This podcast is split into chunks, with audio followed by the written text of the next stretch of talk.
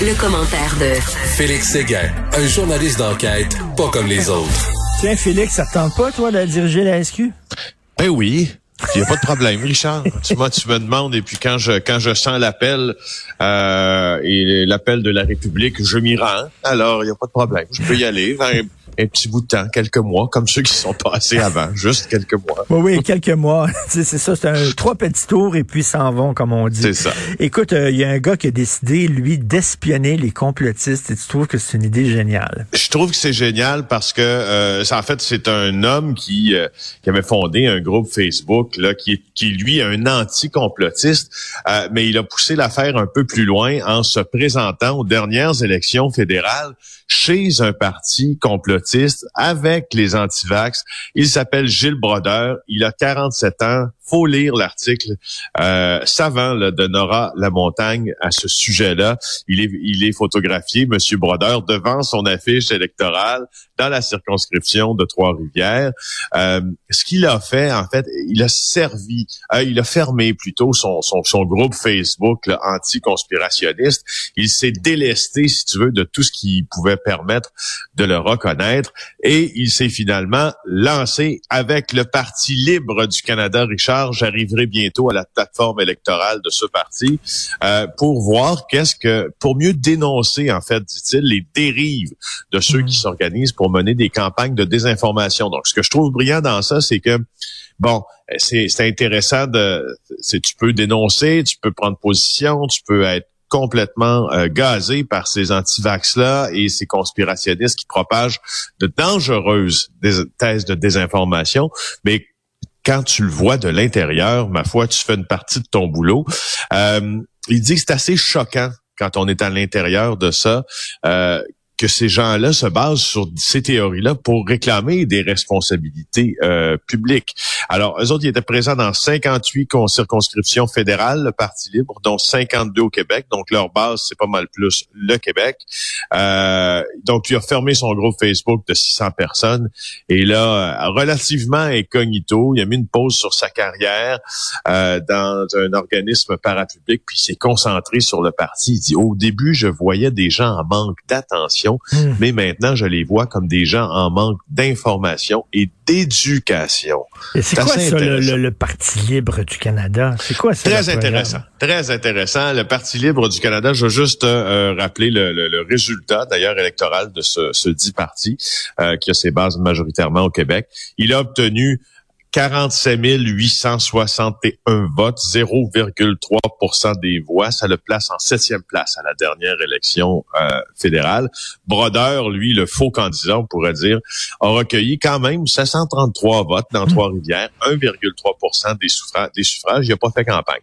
Alors, le Parti libre du Canada, Richard, c'est, euh, c'est, je suis sur leur site internet présentement et je te cite euh, quelques, une partie de leur programme. D'ailleurs, leur programme là, aussi bien dire qu'il n'y en a pas parce qu'il tient sur quelques hyperliens quelques, que tu peux cliquer.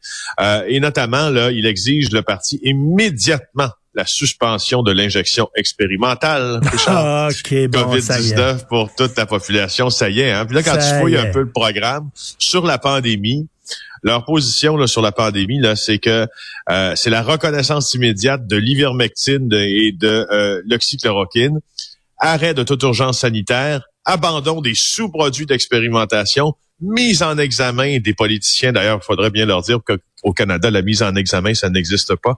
Des politiciens ayant signé des contrats avec les pharma au départ des, des citoyens, gèlent des comptes bancaires, Richard, ou des règlements pharmaceutiques en attendant l'issue des enquêtes et mise en place de tribunaux militaires pour haute trahison. OK, OK, attends une minute. Là. Ils font passer là, le, Parti populaire du Canada, Maxime Bernier, pour des génies, là ces gens-là. Voyons. C'est un peu ça parce que dans leur dans, dans, dans le thème de la transparence en tournant euh, entourant la, la COVID-19, euh, ils veulent une enquête publique euh, afin de mettre en lumière les questionnements sans réponse pour dévoiler enfin la vérité sur le virus et une escouade anticorruption qui ne s'attaquera pas à l'argent, Richard, mais qui va s'attaquer justement à cette grande machination qu'est la pandémie de COVID-19. Alors oui, Maxime Bernier doit être content parce que, écoute, il y a quelqu'un qui le dépasse Ben euh, sur la sur la voie la voie de service des consommateurs. il y a l'air, il y a l'air d'un modéré. Euh, suivi sur la jeune victime de 27 ans mort de la COVID. Tu sais que c'est le vaccin qui l'a tué, hein? Ben oui, je sais. Ben oui. Mais qu'est-ce que tu veux? Euh, Ben oui, j'ai vu d'ailleurs, j'ai vu d'ailleurs que tu re- relatais que euh, ta blonde, avait- que Sophie avait reçu un message en disant que c'était le vaccin qui Ben l'avait ouais. tué parce que, eh, mon Dieu, mon Dieu. Mais enfin, euh, Denis Lévesque hier a interviewé euh, Michelina Mastro Giacomo de euh, et qui est l'ami de Kevin Smith Chartré, celui qui est décédé à 27 ans. Euh, elle l'a interviewé, puis elle s'en veut beaucoup. Elle se dit, elle dit qu'elle était proche euh, de Kevin, un peu comme sa deuxième mère. Puis elle dit qu'elle a pas, elle lui a pas envoyé de message. Elle dit, je m'excuse à son père aussi, qui envoyait des messages depuis un an et demi pour qu'elle se faire vacciner. Elle ne l'a pas aidé là-dedans. Elle pensait qu'il était assez fort physiquement, mais justement, c'est sûr que tu peux te battre un peu plus longtemps contre le virus, mais c'est sûr qu'il peut t'emporter même si t'es fort.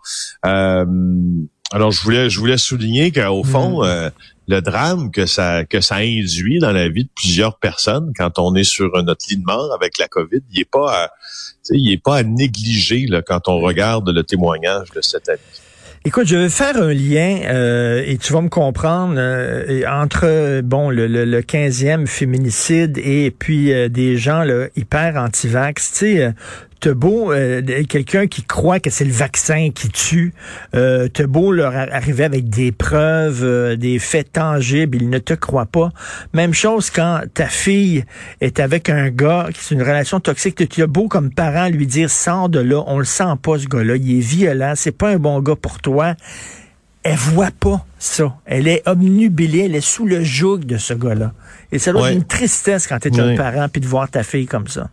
15 ans en plus, pendant 15 ans euh, dans cette euh, cette relation là, de 10 ans en fait 10 ans. dans cette relation là, là, cette femme qui a été assassinée par euh, son ex-conjoint puis euh, la mère de et ça et ça ça me ça me ça me surprendra toujours, mais je comprends en même temps parfois. Tu sais, euh, Francis Pilon le relate dans le journal le témoignage de la mère en disant personne, la mère de cette femme-là, tu sais, elle, vient d'être tuée par son conjoint, puis elle a, elle a la force de parler aux journalistes en, Ouais, disant- ouais. en disant personne ne mérite de mourir d'un féminicide comme ma fille. T'imagines, elle a appris ça, elle, euh, à la télé finalement, que sa fille avait été victime d'un féminicide parce que euh, quand on l'avait appelé, les policiers l'avaient appelé le matin, on, on pensait qu'elle s'était enlevé la vie. Alors, c'est Andréane Ouellette qui a été tuée à, à, à Saint-Donat, euh, puis sa- son conjoint, là, son ex-conjoint, Alexandre Boudreau-Chartrand, va sûrement en être accusé aujourd'hui. Elle j'ai- avait j'ai rompu lu, j'ai- lu, j'ai lu qu'il est, il est connu par les policiers. Donc, Oui, oui, quoi, ben il y a oui. un passé de, de, de violence envers sa des femme? antécédents de violence, des antécédents de violence. Puis, tu sais, quand t'entends le témoignage de cette, cette maman-là qui dit on n'a jamais approuvé notre leur relation, c'était toxique, il n'y avait pas de dénouement heureux qui était possible, on savait qu'il allait se passer quelque chose, mais tu sais, elle a mis fin à la relation cet été, les parents étaient soulagés. Mais là, c'est venu, c'est venu la rattraper, c'est venu la mordre euh, de, de manière létale.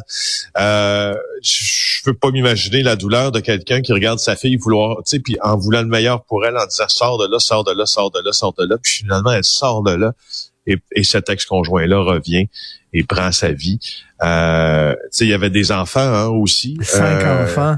Cinq Euh, enfants. Euh, puis tu sais, c'est là, c'est délicat. Là, il faut être très très attention là parce que on- pour plein de raisons là, euh, on peut pas nommer. euh, Il y a des gens qu'on peut pas nommer dans ce dossier-là parce qu'il y a eu certaines interventions des services sociaux. Ah, c'est ça, OK. Euh, la DPJ s'est- s'est s'est pointé là-dedans. Et, et- et lui, est-ce qu'il a déjà fait de la prison pour ses, ses- les, les gestes de violence contre son ex? Euh, on le sait pas encore. On n'a pas vraiment on ne ces sait pas encore. Là, on n'a pas ces détails-là encore. Euh, on va. Je dirais que lors de l'enquête sur euh, remise en liberté, bon, bien sûr qu'il ne sera pas remis en liberté là, après sa comparution pour euh, pour cette, ce, ce- ce drame conjugal. On- et euh, on va avoir le temps de fouiller ses, ses, ses antécédents comme il faut. Puis euh, il sera sûrement pas remis en liberté.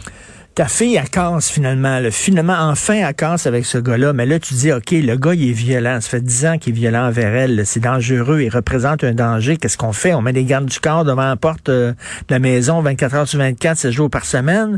La fille va rester avec ses parents, avec ses cinq enfants, passant jamais parce que il peut, son ex peut sauter dessus. Euh, ben, c'est ça. Il n'y a pas vraiment de bonne solution à part essayer d'éduquer nos garçons, tu sais. Puis, euh, Et nos filles aussi. de pas accepter, de pas accepter un gars qui crie après toi, là, il va, il va en venir au coup.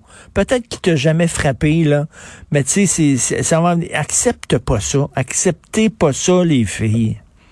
Non, franchement, là, je, on le redit, puis euh, on, redonne aussi euh, tous les numéros que ça prend là pour euh, aller chercher de l'aide. Là, il y a SOS violence conjugale 1 800 1 800 363 9010. C'est très important et euh, comme on dit, hein, dites pas à votre chambre que vous songez à le quitter parce que souvent c'est l'élément déclencheur. Il y a une façon de quitter votre conjoint violent et ces experts là vont vous le dire. Merci beaucoup. Ils vous aideront. Au revoir. Tout à fait. Salut et à demain. Bye.